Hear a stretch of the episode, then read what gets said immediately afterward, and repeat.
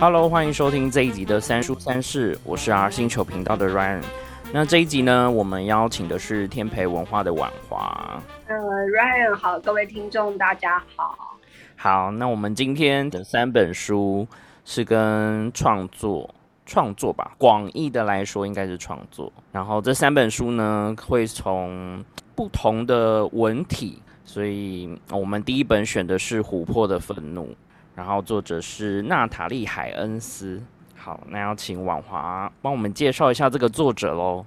那我们先讲娜塔莉海恩斯，他是一个英国人，然后他本身是古典学者跟作家，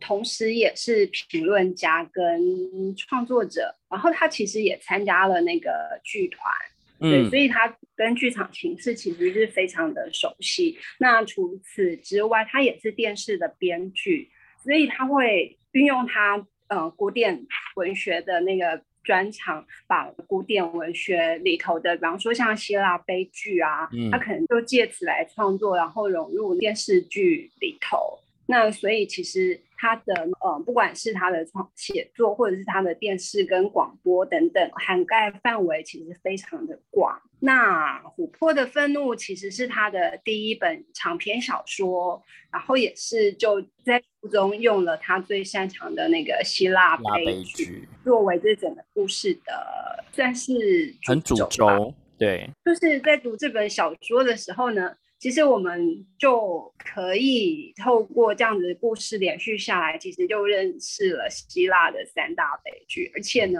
它的那个讲述方式绝对不是呃像在 在课堂中讲的那样一大串的人名，让你就是完全晕头转向，搞不清楚到底谁是谁。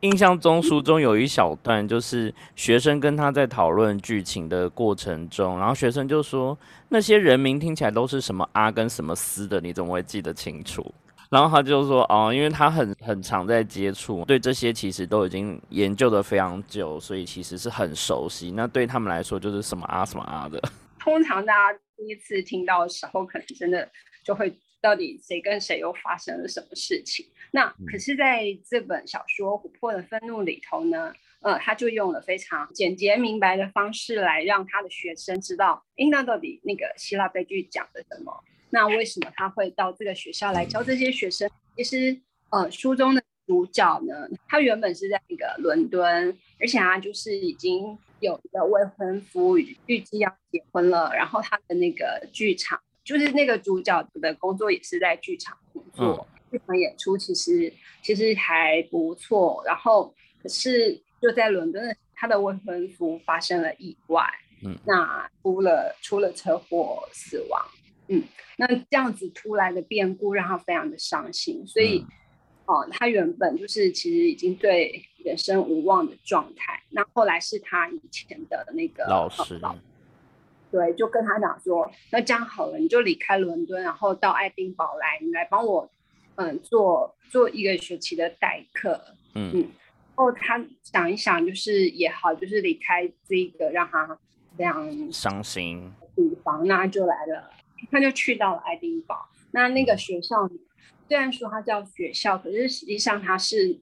它是一个学生，对，那是其他学校都没有办法。待的学生很多会被送来这里，那所以我们就知道，哎，这里的学生其实不难想象，比方说就是行为上有问题呀，嗯，或者是态度上，或者是其他其他家庭问题，然后，让，他们就是没有办法融合在那个一般的学校里头。然后那个班有五个学生，有三个女生跟两个男生，那我他们也涉及，比方说像嗯暴力啊，或者是单亲家庭的问题。有一个学生是跟着母亲，就是到处迁移，然后，嗯，他们其实都有抗拒上课的倾向，嗯，就跟人的关系跟相处，其实团体来说好像也不是那么的好，就说各自都有各自的个性，然后即使他们一开始被归纳在同一个班级里面，还是有所谓年龄的差别啊，或者是呃个人经验的差别，所以是非常。独立又很迥异的个体，对。然后其实课堂上就很容易见到那种彼此之间的冲突发生。那所以对于这个女主角来讲，她要面对这些学生，而且其实她本来就不是以教学擅长的，所以其中像有一个学生的块头很大，那有一次她在课堂上生气了，嗯，所以她自己也会觉得怎么办？如果她下一秒挥拳，或者是出他随身携带的小刀，可是我觉得很有趣，就是哎，他自己本身其实对生命或者是对这个世界，因为受到那个未婚夫去世的有点了生去的那种感觉，是因为像这样子的原因存在，所以他反而更能理解，更能亲近其他学生，因为他这五个学生实际上也许就是以往的家庭或者是学校经验都让他们。也对自己的未来其实不抱持着任何希望，但是像那个就是耳朵半失聪的那个学生，比方说他看到那个他父亲前女友贴在门上的一幅画，那里头他就说，哎，有一个主人跟狗在说话，那主人说了一连串的话，可是那个狗听到的其实可能只有对于他的名字有反应，但是其他的话语，那他就会觉得那幅画。是不是故意要贴给他看的？就是暗示他，哎，耳朵听不见。那其实像这样子的，嗯，自卑的心情，然后会就反而又让他产生的世界对周遭的人的敌意。嗯，就这一本小说啊，我觉得很有趣的就是，你可以看到作者他本身，呃，对于古典文学，甚至是对于呃希腊悲剧这一块的理解，然后。比较起其他的作家，甚至是剧作家，或者是说制作节目等等这些，你好像要真的很理解的透彻，才有办法同时在一个小说故事里面，同时又融入这么多的故事。对，然后像他在这里头，他就主要是讲三部著名的希腊悲剧嘛。嗯，那像是我们比较耳熟能详的是那个伊底帕斯的弑父娶母的情节。对，那他其实就是简单的讲述了一点点故事之后，其实他是要学生自己去讨论。后来到课堂上来正式讨论的时候，其实他也不会去考他们说啊那。里头的人物主角到底关系是什么？后发生什么？是就问他们说：“哎，那你如果是伊底帕斯的话，那你觉得，或者是就是你你知道了你的命运是这样的时候，你会像他一样，比方说努力去反抗，可是到最后反抗的结果却反而又了那个预言的发生。对，那也就是说，哎，你们是不是这个宿命？他就用这样简单的提问，其实。就让学生自己去发想。那因为其实这些学生心里，他也知道，就是多少会保持着对自己，不管是家人、家庭或者是周遭环境，给予他们的一些比较负面的一些看法。那所以对于哎你的命运，你自己能不能改写你的命运？嗯，那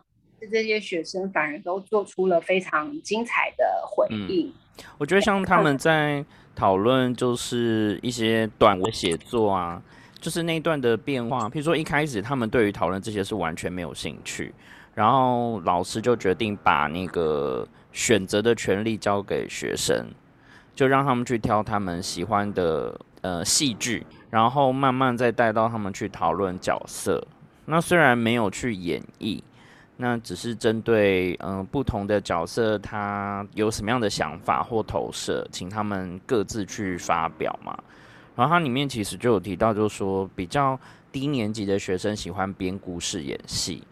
然后他们会比较喜欢在表演的过程去交换角色啊，然后去改变视角。对他们来说，这个也是另外一种去重新理解戏剧跟故事的方法。这个好像真的要比较有教学经验才比较会理解，而且这样子的方式其实会让应该讲说就是自愿式的参与，而不是哦哦自己是被老师命令说，哎你要你要读完这个剧本，或你要来讨论，而是他们真的在其中找到一种嗯跟自己的经验或者是跟自己的呃想法共通的东西。那这样的话，其实在他们学生自己挑选的这三部希腊悲剧里头。那每个人就是，也许他们比较有感触的部分不同，可是其实他们都可以借由去阅读这个文本，然后更重要是去反思他们自己的那个生命经验。嗯，所以这样子产生的讨论的时候，其实不只是对学生本身有所触发，其实对于作为那个老师的那个艾利克斯，他其实也透过这样子不停的跟其他人讨论，然后让他自己好像也慢慢的从那个悲伤中走出来。嗯，那讨论到这边，虽然听起来好像我们在讲是学生跟老师在上课的互动，但其实他还有埋了另外一条线。对，那个就是这部分其实就有一点推理推理成，嗯，因为开始我们知道，哎，是一个学生的，呃，像是独白。那当然，我们最后就是慢慢读，就发现，哎，那是那个学生的日记。日记。那对，他在那个日记上写说他做了一件事情。那来就知道说，哎，他其实现在是被被拘留的。那那件事也是他就是不去伤害一。个人，嗯，那为什么他要做这个事？其实就是跟这个老师非常的有关。嗯那好，他在跟老师互动的过程中，其实原本一个完全不信任别人的人，却反却慢慢的对那个老师放下心防啊。对，然后进一步，因为他是一个体贴的学生，所以他看到他看见他老师的悲伤，嗯，然后也也透过那个跟踪他，然后知道。老师到底发生了什么事情？那也就让动念想要帮他的老师做一些，有点像是帮忙他。比较青少年，就是其实比较直觉式的的想法，对，那也因此就促成他去他去做出伤害他人的行为。那他现在就为了这个行为，付出代价，好自己到底做了什么？嗯嗯，我觉得这个过程就是从建立彼此的关系。然后，当学生会自发性，他可能真的就是像刚刚王华讲的，没有想太多，他就去跟踪他。他对这个老师的过去感到好奇，然后甚至老师一开始其实并没有在课堂上分享太多他自己私人的事情，然后包括未婚夫死掉这件事，也没有就分享给所有人知道。当你越接近另外一个人的时候，其实其实你就越会想。知道他的更多，嗯，对，那甚至会觉得，哎，那彼此其实这样才是一种信任的关系。那可能当然就是这个是属于青少年比较天真的想法，对。那可是也因此也看到了这些小孩其实并不如他们外表表现出来的那样子的世故，或者是那个充满攻击，而是还是可以看到，哎，他们心里。其实有很小孩，然后很温柔的那一部分，那只是对他们来讲，就是大人的一些呃社会规范跟规则，其实他们还没那么样的内化在自己身上，所以他他会用他们的方式来去认为应该要做的事情。嗯哼，我觉得每个角色其实都还蛮立体的，就说每个人的对话跟分享自己对于戏剧的看法的同时。然后艾利克斯就老师嘛，他其实后面有一段是有问说，那你们未来想要做什么？就说当下这些讨论跟练习，好像是在帮助他们更加理解自己现在，跟发表一点点关于他们自己的过去。可是同时也有在讨论这几个角色他们未来，比如说有的想当设计师，然后有的想当化妆师，然后有的想当记者等等。就是这真的很像平常在学校课堂，就是老师会问你说你长大要做什么。对，然后可是因为他们就是五个人对一个老师，所以 联系就更更紧密，所以那样子的回答，其实我们就会觉得，哎，他不是敷衍式的，或者是，而是他们真的有经过比较认真的那个思考之后，然后比较确定自己真的未来想要做什么。我发现有些学生对于老师的一些回答，其实他们会感觉跟猜得出来，说，哎，老师只是随便敷衍我一个回答，说他其实本意并没有 那样。对，那所以当其实这个一开始，这个老师他本身，呃，其实并没有很想要投入这个教学里头。那当然，这样子一开始第一堂课，那个在座的人部下。其实我们就可以看到很生动的那个老师跟学生之间的关系，然后就越来越紧张，然后甚至那个然后学生又通通通走掉了，但就只剩下老师一个人待在。对啊，那后来老师就是他也知道，哎，其实彼此之间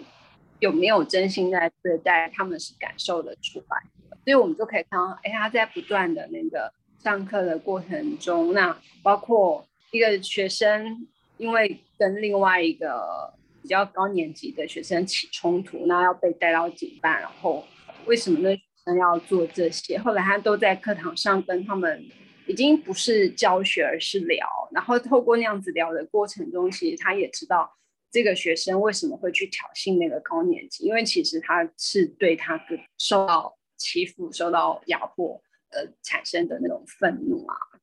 那学生也因为这样几次的上课累积下来，也比较能够放开心来跟这个老师。呃，算是谈论他自己内心真正的想法，而不是就是其他看到的，就是啊，你就是你就是暴力，你就是。我觉得学生好像都是需要，就是老师能够进一步理解，甚至因为像里面书中有讲，其实没有一个。孩子是希望别人是用这个方式去看待他们，就说他们并不是像他们表现出来的就是这个样子，而是可能每个人都有自己的难处跟困难。那刚刚有提到第一个希腊悲剧那个伊底帕斯，那还有两个嘛，对不对？嗯，对，还有两个，另外两个就是，嗯，啊。赫提斯对，包括我们自己念的名字都会有点那个，就是她牺牲起来换取丈夫阿德美斯托的命运，嗯呃的命对。然后另外一个是那个阿伽曼农出征特洛伊，他在出前其实就杀死自己的女儿来献祭。对，嗯，对。那那个时候的希腊悲剧，其实除了刚讲关于命运，然后像。这个第二个主题其实就是讲牺牲，哎，你愿不愿意牺牲你自己的生命，去为另外一个人的未来？这个其实就是中间他们经过一番讨论，然后突然有学生生气的走出去嘛，生气气愤，然后在旁边就说他他要出去，然后大家也觉得莫名其妙，是那个打电动的小孩就是很喜欢，就是这种很电玩式，的。是他们却可以用他自己的那个。呃，比方说喜好电玩来转换，但是就是也为了希腊美剧找到在这个时代一个新的说法。嗯，然后呃，剧情其实随着这样的讨论，然后呃不同的悲剧去铺陈之后，加上那个其中一个学生他的日记，就一步一步去揭示，甚至是让大家更往呃老师这个角色。甚至这个未婚夫死掉的这件事情又更接近。对，所以其实这个算是对这个老师本身来讲，它是一个疗愈的过程。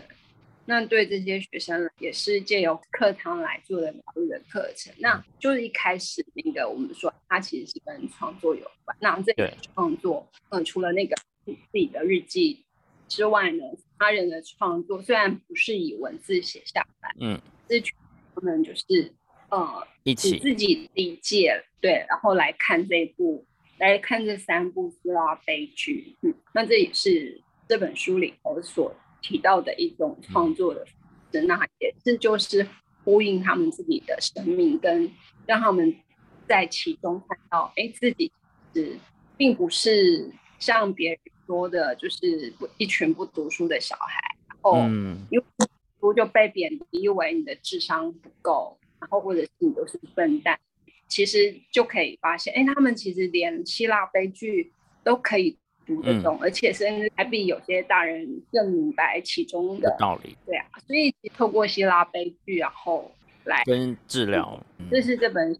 跟跟创作很有关的，有一点像是单纯就某一个主题，可是每一个人呃去分享，甚至去延伸的东西会不一样。就同一个角色，不同的人演，让他重新去诠释这个角色的时候，都有他自己的风格。那即便每一个人、每一个学生在一开始看起来好像有一点缺陷吗？或者说在性格上，或者是说表达，那甚至是家庭的不完整，可能都变成是他在诠释他自己这个角色一个很特别的表现方式。然后这个老师除了透过文字之外，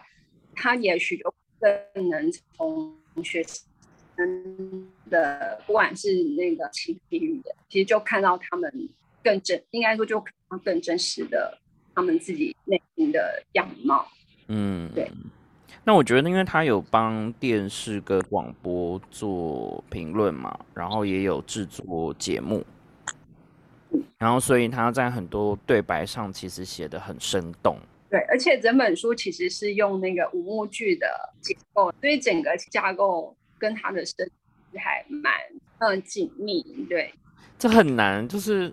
你要一本书里面放进这么多的元素，你要光下笔你就觉得哦，要从哪边开始？其实每个角色好像也有对应到嗯不同的悲剧里面的角色，然后他又再把比如说两个主要的就是学生跟老师，然后跟学生群这三个又变得很像那个。在剧场里面，就是有主角、有配角、有对话，甚至有其他的那一群人。那我觉得这本其实还蛮推荐大家，就是如果你想要稍微用不同的方式去理解希腊悲剧，甚至有一点戏剧治疗的话，其实也可以看这一本小说。好，那我们第二本要聊的是《黑桃 J》，作者是乔伊斯卡洛奥兹。嗯，乔伊斯·卡洛奥兹，他其实是非常非常有知名，甚至就是刚颁过奖的诺贝尔文学奖呢。如果大家就去关注的，对，其实除了村上春树每年陪榜之外，其实每年还有还有几位，其实也都呼声高。嗯，那他其实就是其中一位。嗯，他是对美国籍的作家，然后他其实很擅长。就是用他的小说来反映社会上存在的种种问题，嗯，可是中文版比较少，比较少翻译他的作。后我们有出版那本那个《黑桃 J》，然后另外还有一本是以父爱为名，嗯，对，就是这两本相较起来，以父爱为名其实也是比较沉重的，因为它也是基于那个一个社会新闻，就是。嗯，有一个男人会诱拐小孩，然后甚至监禁他们，然后当然就是会有一些侵犯的行为。那因为他本身是呃，虽然你讲那种恋童癖，所以等到小男孩长到一定岁数了之后，他不再喜欢他们，就会把处理掉。是因为美国地广人稀，然后他又用监禁，对，他又用他的特殊身份，然后其实避开是，所以。一直多个牺牲者出现，但是都没有抓到这个犯人谁。那乔伊斯卡罗奥兹以此为蓝本来写的一个故事，那就是还好书中的小男孩最后最后有脱逃，可是我们就可以透过小说到，哎，那样子的人到底。心里在想什么？然后对这小男孩来讲，他又经历了些什么？嗯，这个故事其实在美国，应该你看什么美剧啊、电影啊，或小说，其实非常常会被用来用的一个题材，就是这种监禁，然后会开始虐待等等。对，就是所以其他小说看起来力道其实很强。那然后可我们今天挑。这另外一本就是《黑桃 J》，就比较像他的，嗯，也不能说游戏之作，因为他是很认真的在在写。他很认真写的一本，不是他平常路线。对，里头有一个重要的主题，就是我们其实进来也也常常会听到的，就是呃，剽窃，一个成作家。被控告剽窃这件事情其实很常发生的，对啊，很常发生。然后，可是就一样的状态是，你也很难去界定说到底到怎么样的程度可以算是剽窃。比方说，有的条文是说，哎，你只要一段落，比方说十五个字以上，跟原来的那个一模一样的话，那你就你就有侵犯著作权的那个疑虑。那可是有些时候是你的概念上相同的话，那你要怎么去界定，怎么去认定？嗯，这本书当然不是要讨论说，哎，你剽窃是多么不好的事情，而是他他要是在市场上非常成功的创作者。对，然后他被指控了，可是他除了震惊之余呢，他怎么对这件事情产生反应？嗯，那奥兹就用了一个很有趣的人物，一个主角来谈这件事情，而且他应该是跟史蒂芬金的关系好，所以他在书中呢，其实一直在 diss 一分金嘛，对 他一直在嘲讽，跟就是把他拿来当成笑话。那主角呢，他其实就跟分金一样，会写，嗯，有点像悬疑，悬疑对，然后有一点点惊悚的小说，所以它其实，呃。每本书的销售量也是有几十万本的记录，然后每本书的授权呢，可能也都有那种就是实际的语言翻译，好厉害。然后媒体呢，给他一个称号叫做正式版的分金。嗯，好。可是对于一个一个作家来讲，你就是这个就有点矛盾了，就是哎，你为什么？就是为什么我是别人的，所以。奥兹就安排他，因为他这样子被称呼，然后他有一次就写信给史蒂芬金，然后当然就诶客套的表达了那个对史蒂芬金的崇敬之意啊，然后说哎自己也很也很幸运的，就是呃有让大家觉得说啊我是温和版史蒂芬金，希望没有冒犯到你之类的，对，是当然我那他都这样写。对，然后他就会对这件事情很在意。嗯，可是作家就是其实可以看到他就是努力的符合社会规范。嗯，那所以在他笔下，他的写作即使他要写悬疑的东西，就是也都没有办法到位。嗯，然后你只能变成一个温和版的。这其实我们也知道这。这就是有点明包暗贬啊，嗯，就说其实作家跟创作者其实一开始可以很照自己的想法去创作，可是后来因为市场可能需求啊、读者的喜好反映在销售数字的时候，会发现好像慢慢作品会朝向某一个类型或某一个框架。那当然，它还是有一定的销售，可是对于创作的人来说，好像无形之中就会有一个很像包袱。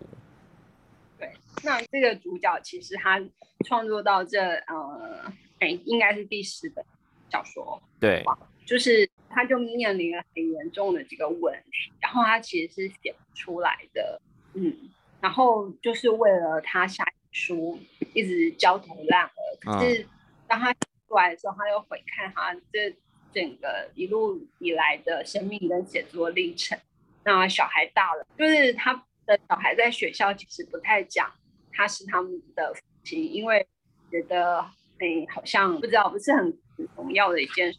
或什么。然后他在面他太太，就是想要尽力的扮演一个好先生的那个角色。对，面对他的编辑，面对他的经纪人，他都想要就是让别人觉得我。他是一个好的人，嗯，可是其实这些都是就是限制了他一个呃外在的种种压力，那就不知道是不是他在这样子的压力之下，那其实其实重生了，就是对人的心里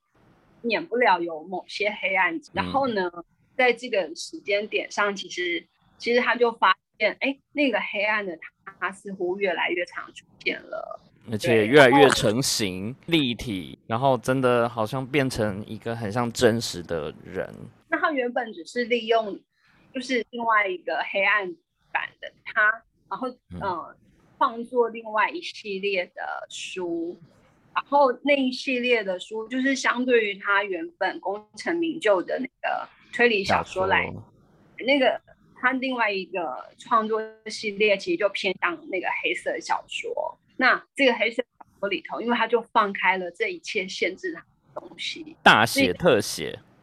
对，然后就是呃，可能整个创作过程中，他对故事也不会先有构思，嗯，他就会在午夜之后呢，然后喝了一杯威士忌之后才开始动笔，而且他就他动笔的时候，那个文思泉涌，然后就可以在笔下尽情释放他。种种邪恶的念头，包括比方说，呃，这好像累积很久，这些都不是一天两天造成的感觉。对，就是他内心积压已久的那种，因就是在他的笔下爆发出来，好像被附身。还有他的这些新的那个类型的小说，反而卖的越来越好，而不像他认真写的推理小说那样，就是每本反而那个销售状况就越来越差。嗯。那可是他，他背负，他把那个创作黑色小说当做他的秘密，也也尽就是也想尽办法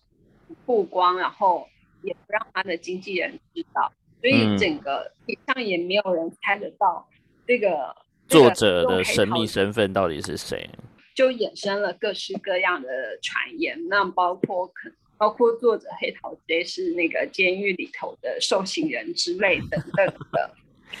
这个也很像那种，嗯，刚出道的歌手啊，一开始是蒙面，或者是说，嗯，造型很特殊，完全让你看不出来他到底是哪一个。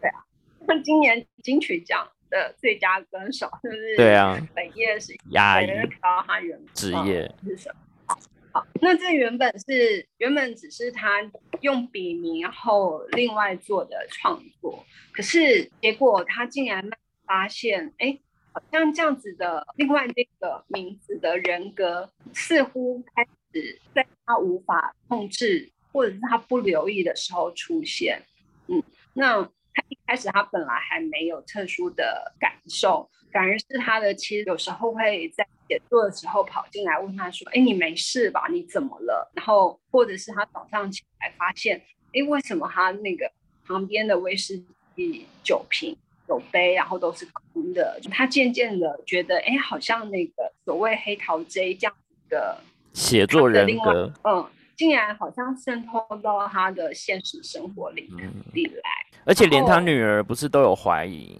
对，因为他女儿读了他的小说之后，然后就发现，哎，为什么呢？情节跟我们家曾经发生的事情，而且那个人是不是很认识或跟我们家很熟？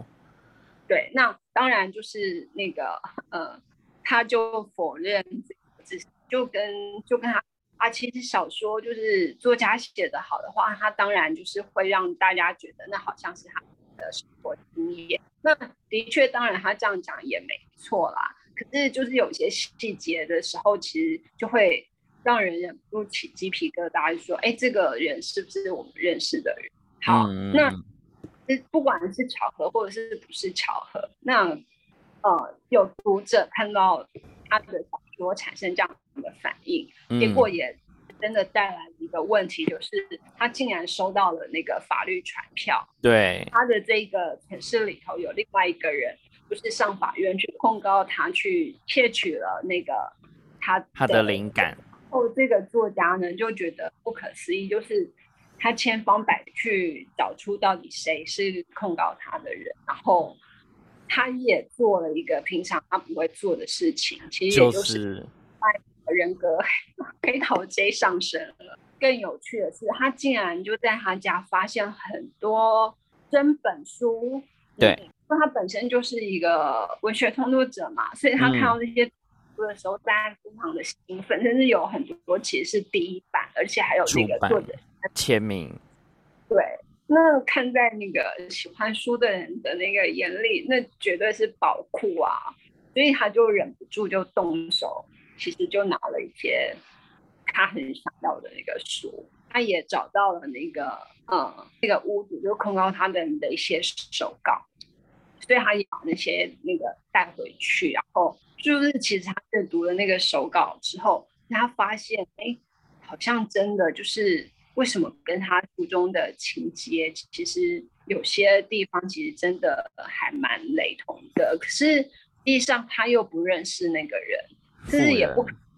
对，也不可能读过他的手稿，然后也不可能就是曾经帮他写的任何东西。而且里面不是还有发现那个跟史蒂芬金小说情节雷同的作品，但是是找他好几年出版。所以这时候那个作者也把呃，我说作者是那个奥兹，他就也把史蒂芬金牵扯进来，而且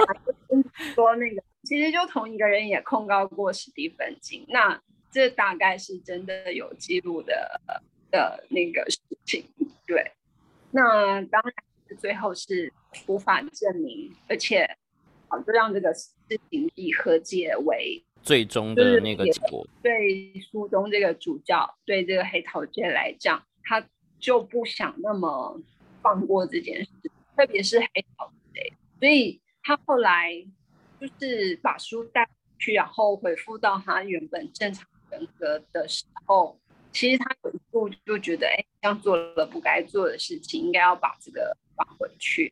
然后，可是结果，当他第二次真的想要把这个书还回去的时候，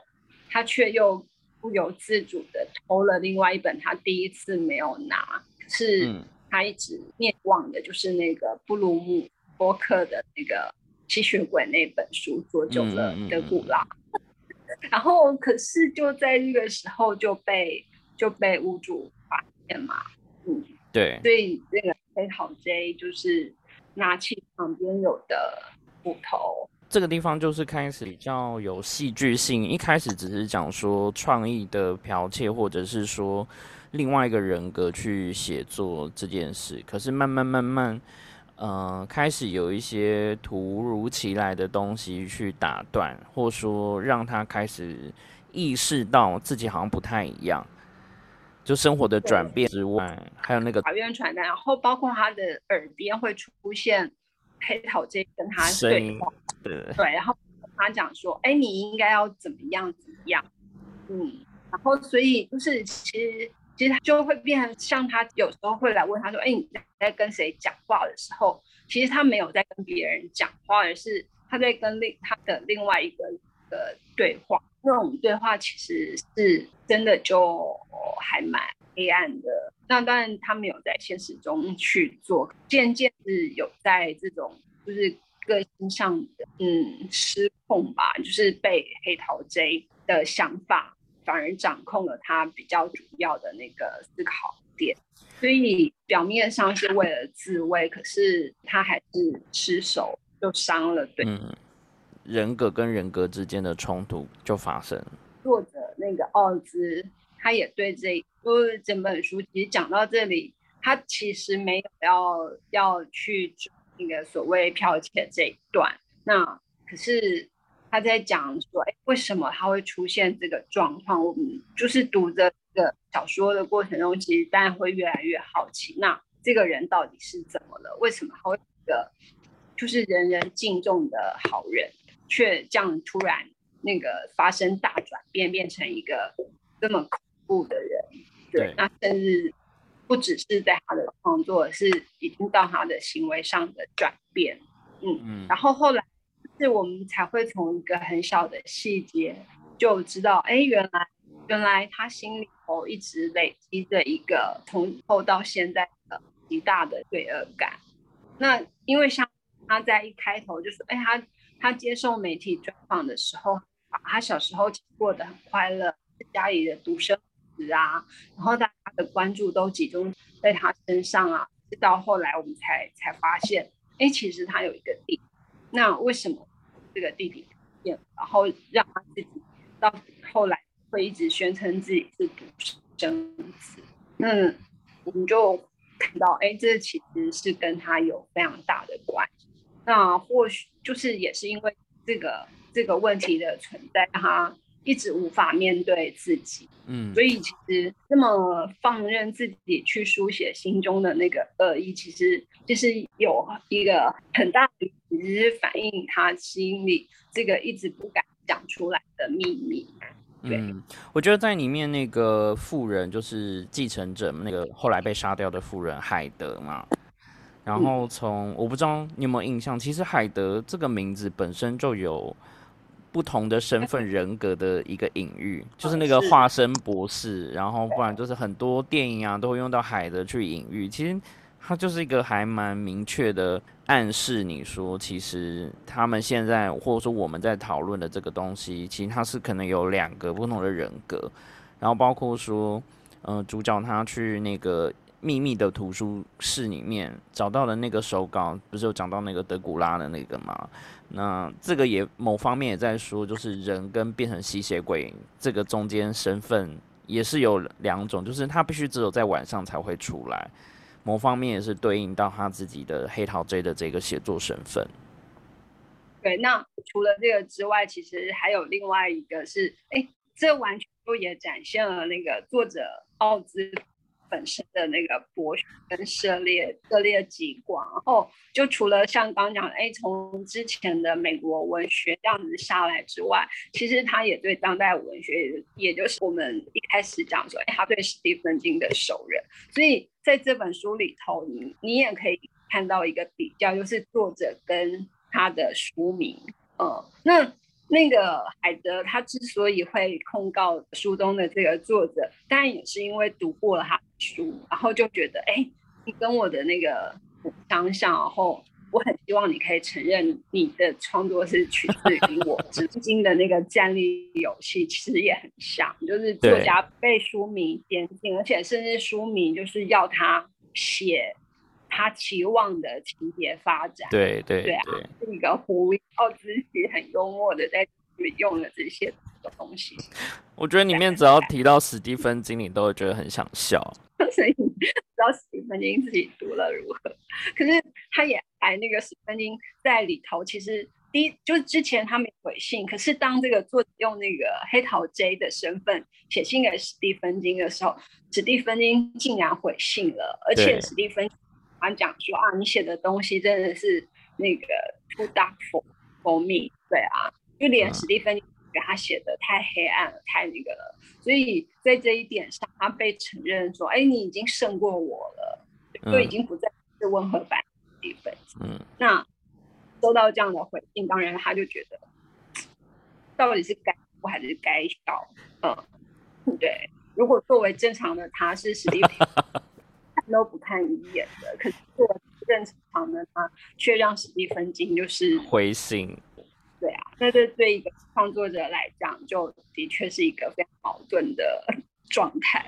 我觉得要看到很后面，你才会发现那个笑点。前面你可能还在想说，好像很悬疑，可是过程中又有那种你可以体会作者在用另外一个人格书写的那种释放的感觉。但越到后面，你就发现，嗯，好像谜底渐渐揭开，但开始你会觉得是很幽默。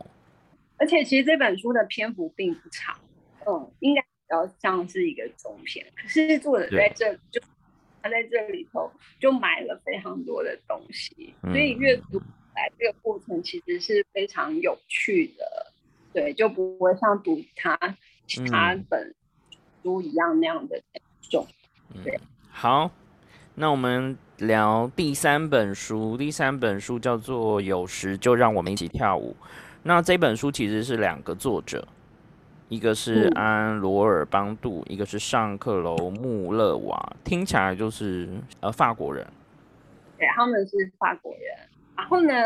嗯，他们两个共同点是，哎，其实他们也都有写那个儿童文学的创作。所以其实台湾之前那个缪斯出版社也曾经出版过他们的书，那像是《手之泪》，呃，这本手之泪，嗯，对，非常的喜欢。虽然说它是以以那个嗯儿童就是青少年文学为分类，分类，它其实也很适合大人阅读的。那它包括像《月》，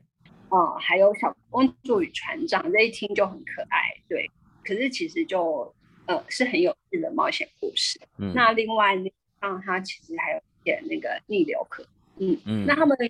写这本书有契机，对，其实是很有趣的。就是哎，两个人在写作上其实也都各有成就。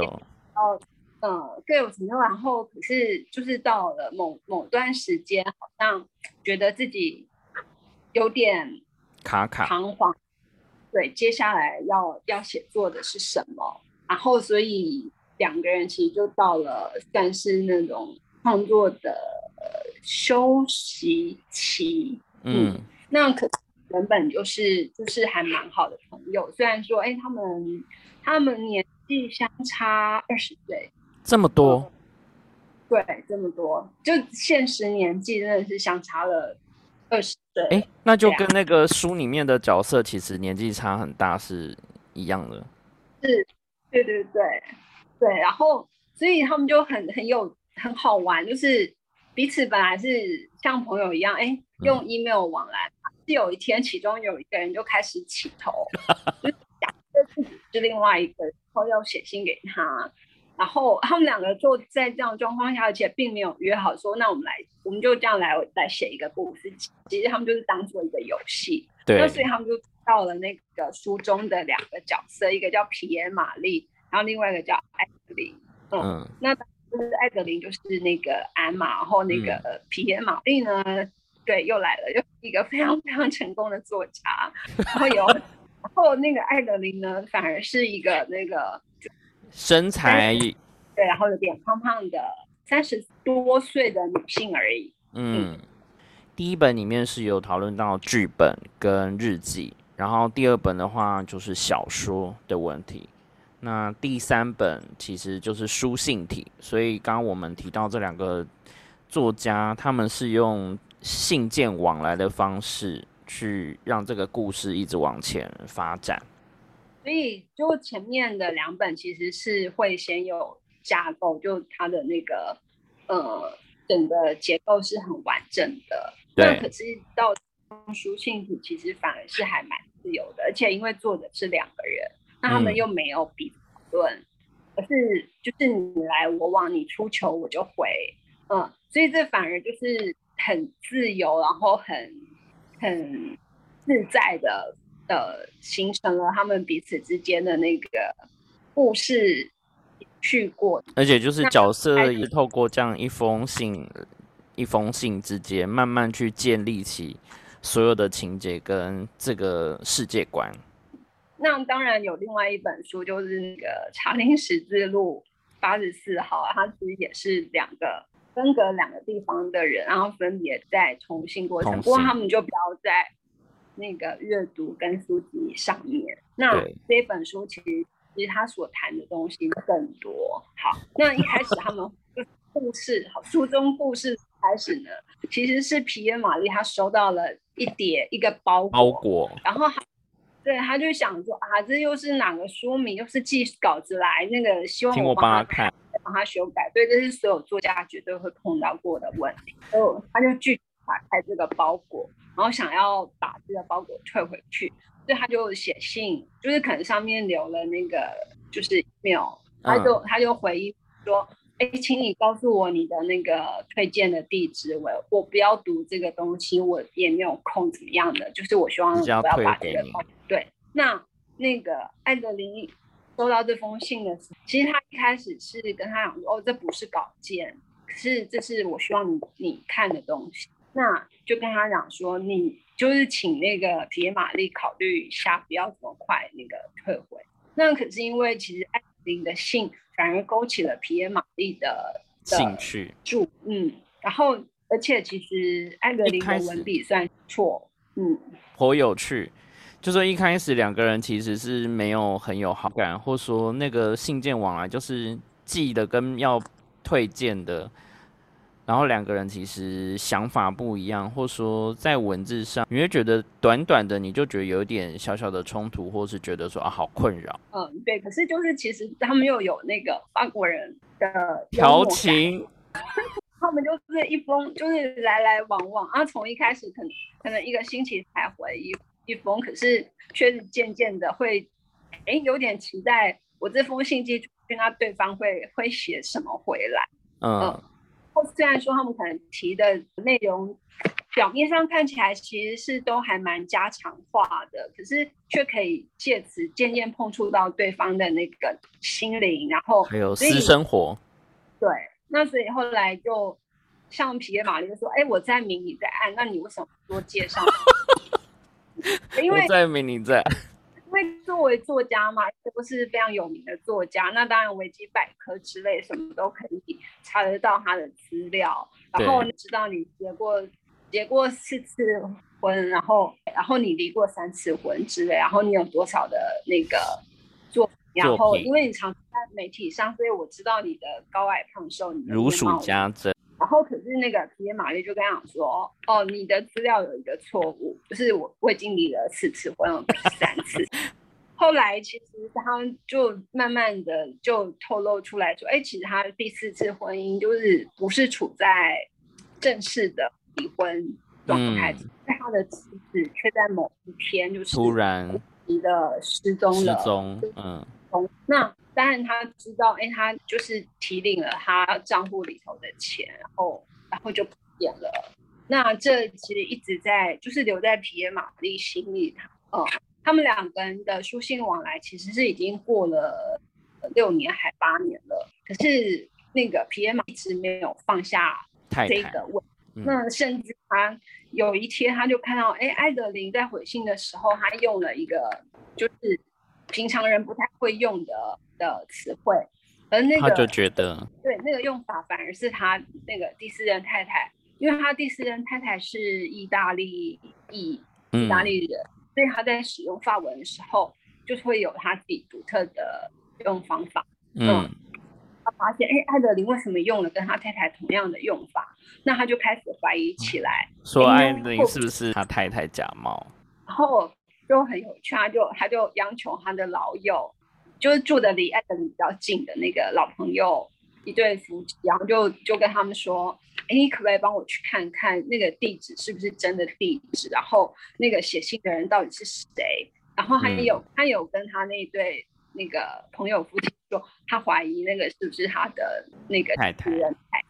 对啊，那那个老朋友当然因为是老朋友，所以一开始就就拒绝他的那个请求啊，然后还跟他讲说。”啊，这时间过这么久，你应该放下了，然后你不要就是做这些。那当然就是两个人也是为了他好。嗯，可是当那个皮耶玛丽也没有因为一次的退去的那个被拒绝，后来就放弃。后来又再一次就也要求那个朋友去帮他看。那当然作为好朋友，那个的确他们也去帮他看了，这个地是真的。可是他们没有碰到那说自己叫艾德林的这个人，那只是就从他的邻居的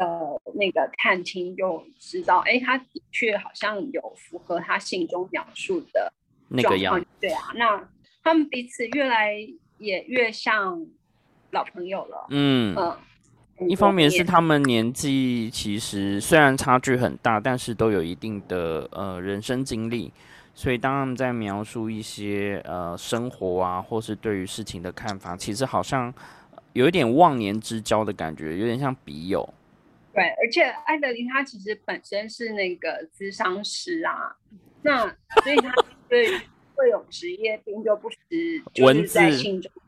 对，哎。你如何如何？然后当收件者就是那个皮耶马，有时候他也会生气，说你不要再用你那一套来分析我了。我才不是呢，他们两个人这样子的互动，然后当然就是嗯，用很幽默的方式来来分享彼此自己人生中遇到的这种事情。后来他也知道说，哎，那个艾德琳其实有。段家暴的那个婚姻，就是曾经有过小孩，可是小孩不幸就失去了。书信的过程，其实现在回想那个剧情，看起来到结尾会觉得说，哦，这两个人其实透过书信可以聊到这么开心，甚至到最后，嗯，他们的结尾都会说什么“至上一吻”，然后献上我的什么吻之类，到这种很调情的地步，可是。你也会想说，他是不是有可能有另外一种结局或是走法？就说其实艾德，你搞不好真的什么连续杀人魔之类的，因为没有见过嘛，两个人从头到尾没有见过。可是这个人，他可以很知道你哪里，呃，很容易被激怒，跟他知道如何去虏获这个人的注意跟关心，我觉得这很厉害。对啊，不过就是如果另外一个发展，可能就是另外一本，最后就不会是我们一起跳舞，而是可能。对，那这本书当然就是作者还是比较走温馨疗愈，因为毕竟他们写了不少那个儿童 儿童东西。对，好，那这里头他做了一个，就是哎，为什么有时就让我们一起跳舞。然后其实是就有一次那个艾德里很沮丧嘛，那他也跟皮耶玛丽说，就是我太难过，因为他母亲也去世，然后他也暂别，然后对，就是好像事事不如意什么，然后好像也不是非常的顺利，甚至他就在在对方面前，就是因为太紧张了，对怎样怎样，他就他就在告诉那个皮耶玛丽这些东西。然后他就跟他讲说怎么办？那能不能那个，请你给我十个，就是生命美好仍然值得活的理由。嗯，对啊。然后野玛丽其实就也发挥了他的作家的想象力跟幽默。那其实他就他当然没有没有一次给个，他可能就先给几个，先是在信件往来中就跟他就是让他说，哎，你看现在窗外下雪了。好，这是第三个，我觉得有太，因为它不是一个实质上的帮助，可是却会让阅读者的那个心里感受到那样子的纯粹美好。知道，反正他们就是像这样的方式，然后其实去安慰彼此啊。那当然，他们也会吵架，对啊，甚至其中有时候那个就是凭玛丽去他女儿家或什么忙起来，他就没有回信之类的。对啊，那甚至有时候他也会在文字间不小心踩到对方的地雷，嗯，就是他们会吵，然后甚至后来他就说啊，与其你悲伤，我宁愿满腔怒火。那你要生气，你就对我生气吧，你就不要那个，就是藏在肚子里，然后什么都不说，就自己一个人在面生闷气。那就可能也因为不是彼此面对面，然后透过文字，反而反而还真的比较能够好好的讲出来。对，那这种说出来就是让彼此又更加的理解对方，也知道，哎，那你在意的是什么？嗯，我觉得像你们很有趣，虽然说是书信往来，但是他的信都有长有短，有时候是在一个很匆忙的要出门的状况之下写寄出去，然后有时候又是在一些很奇妙的时刻又收到这样的信，虽然它一定会有一点时间差，就是不像说。我们现在可以视讯啊，或是说传讯息这么的立即，但是你都可以感觉说，哦，那个书信的那个状态，当下的那个感觉是有跟着信件的寄送，然后传递到另外一个人那边去。哦，好，再提他就是除整本书呃那个皮耶玛丽跟艾德里的信件之外呢，他的那个这对朋友夫妻呢，就是也担心他一直沉溺在过去，所以就。也帮他安排了那个约会，对。他的约会就是当然也是跟他的书迷，那个书迷还号称我太喜欢这本著作了，然后我想要征求你的同意，然后改编你的作品成一场那个剧演出，当然就只是做慈善演出，没有销售，然后我可以跟你当面讨论啊之类的，就是一个非常主动及书迷，然后他也无法推。推却掉，所以当然就跟他见面了。只是那个见面结果当然不是很不是很好，因为然后他告诉那个那对夫妻朋友，那因为女方是太太的朋友，然后所以他在做的时候，他一开始也不知道，哎，原来那个信箱他们的信箱是夫妻共用的，所以他本来只是写给这个他彭先生，然后里头当然会充满就是男性彼此之间对于。交往对象讨论的一些一些想法，对，嗯，就是被他太太看到了，所以那个那个夫妻朋友的太太就非常的气他，就觉得你怎么可以这样讲我的朋友是我帮你介绍的，你这样对吗？什么的，然后结果就还对夫妻吵起架来，就是这整个就是一个闹剧，而且。呃，写到最后变成说，本来只是写信给其中人，然后最后他要知道说啊，反正你写给，你以为写给其中一个，但最后这些信其实是两个人都会读到的时候，他就说，那我干脆一次写给你们两个。很好玩，看到我们这样子，那个就是彼此其实也是因为是多年好友，而且就是有彼此的信任，那所以他可以这样如此开诚布公的讲出他真正的感受。这故事就进行到后来，我们。但会，哎，他会不会像电子情书那样，就是两个人要相约见面，不是？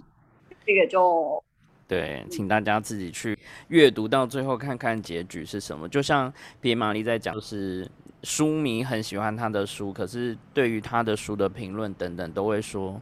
说出他们很自己很自以为的见解，但皮耶玛丽就会很生气，告诉他说：“麻烦你把那个书读到最后好吗？”嗯，关于他第四任太太到底一样了，这个经过八年、十年都还未解的谜题，那他在书中其实作作者最后是有给一个算是明确的答案。嗯，那我觉得这三本除了就是关于创作，其实某种程度也跟悬疑推理是有一点关系耶。会有一条副线是你要去推敲出到底。发生了什么事？跟谁到底怎么了？然后就是除了这两个共同点之外呢，其实就在这次我们要谈这三本书的时候，后来这样子再归结下来，其实就第三个共同点都可以看到，这三本书中都有一个人少。那第一本书就是《琥珀愤怒里啊，未婚夫陆克对意外的离开，那他们来不及说再见。嗯，要处理悲伤，嗯，所以就让他必须要借由其他的方式来走出来。那像第二本书《黑桃贼》，其实是他弟弟的消失，那当然就跟他有很大的缘故。这样子就是完全影响他从小到大他必须承担的角色跟期望，对，跟心底不断对自己的责难啊那种。就是那个责难可能累积久了，所以后来为什么他会今天变一个？